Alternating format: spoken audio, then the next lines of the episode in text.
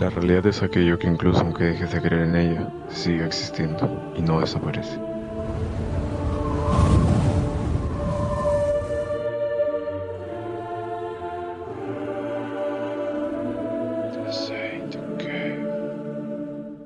El hada de los dientes, la historia jamás contada.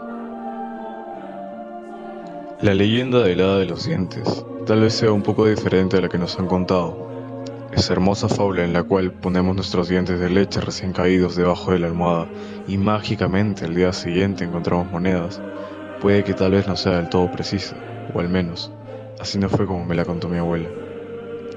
El día que mi abuela decidió contarme aquella historia, me llevó aparte. Ella ya era muy anciana y sabíamos que pronto iba a morir, así que pensé que era una especie de confesión. Esto fue hace apenas un mes atrás, lastimosamente. Ya murió. Me dijo que cuando yo era muy niño como para recordarlo, sucedieron cosas muy extrañas en el pueblo. En cuanto un niño comenzaba a perder sus dientes de leche, si los padres no tenían cuidado, el niño también desaparecía de rastro. Pero en otros casos pasaba algo aún más espeluznante, algo que me ha dejado la sangre helada desde entonces. Resulta que al pueblo había llegado una vendedora ambulante de todo tipo de dulces, algodones de dulce, pastillas de caramelos de colores y diversas chucherías. Nadie sabía de dónde había venido aquella señora.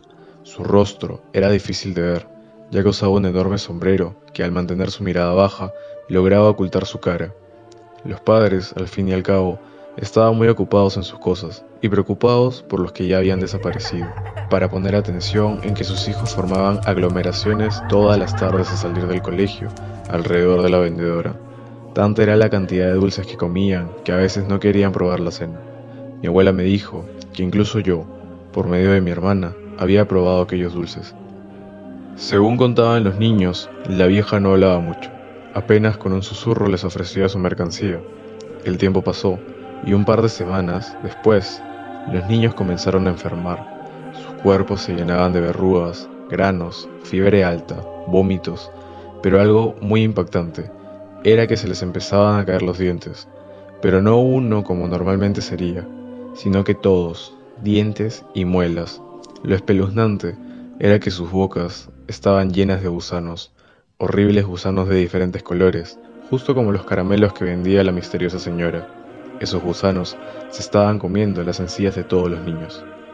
Cuenta mi abuela que esa noche en mi casa mi hermanita se despertó gritando, con su almohada llena de sangre, debido a la pérdida de sus dientes. Ella lloraba desesperadamente. Además, decía haber visto una mujer en su cuarto, y que aquella mujer se encaminó hacia mi habitación. Mi abuelita, junto con mis padres, corrieron a mi lado y me contó con lágrimas en sus ojos que jamás pudo olvidar lo que vio. Una mujer sumamente extraña, de largas extremidades, ojos como de serpiente y manos huesudas sujetando mi cabeza y con una lengua verde, larga y bífida, estaba succionando la sangre de mis encías. Ella misma no tenía dientes y su rostro era visible. Era horrendo. Aquella aberración parecía tener un saco lleno de dientes. Aparentemente los recolectaba de sus víctimas y allí estaba echando los míos, junto con los de otros cientos de niños. Aquella mujer me dejó libre en cuanto mis padres y mi abuela intentaron atacarla. Pero aunque lograron salvarme, esa noche muchos niños desaparecieron, incluyendo a mi hermano, que se había quedado solo en su habitación. Nadie sabe qué era esa cosa o de dónde había venido, pero definitivamente no tenía nada que ver con el hada de los dientes que siempre he escuchado yo. Mi abuela murió poco después de revelarme lo que había pasado. Yo por fin comprendí por qué desde muy pequeño utilizo una prótesis en lugar de mi dentadura normal. Ya veo que no fue una enfermedad como me contaron mis padres, Ahora ya soy un adulto, tengo mi propia familia e incluso tengo un niño que pronto mudará sus primeros dientes de leche.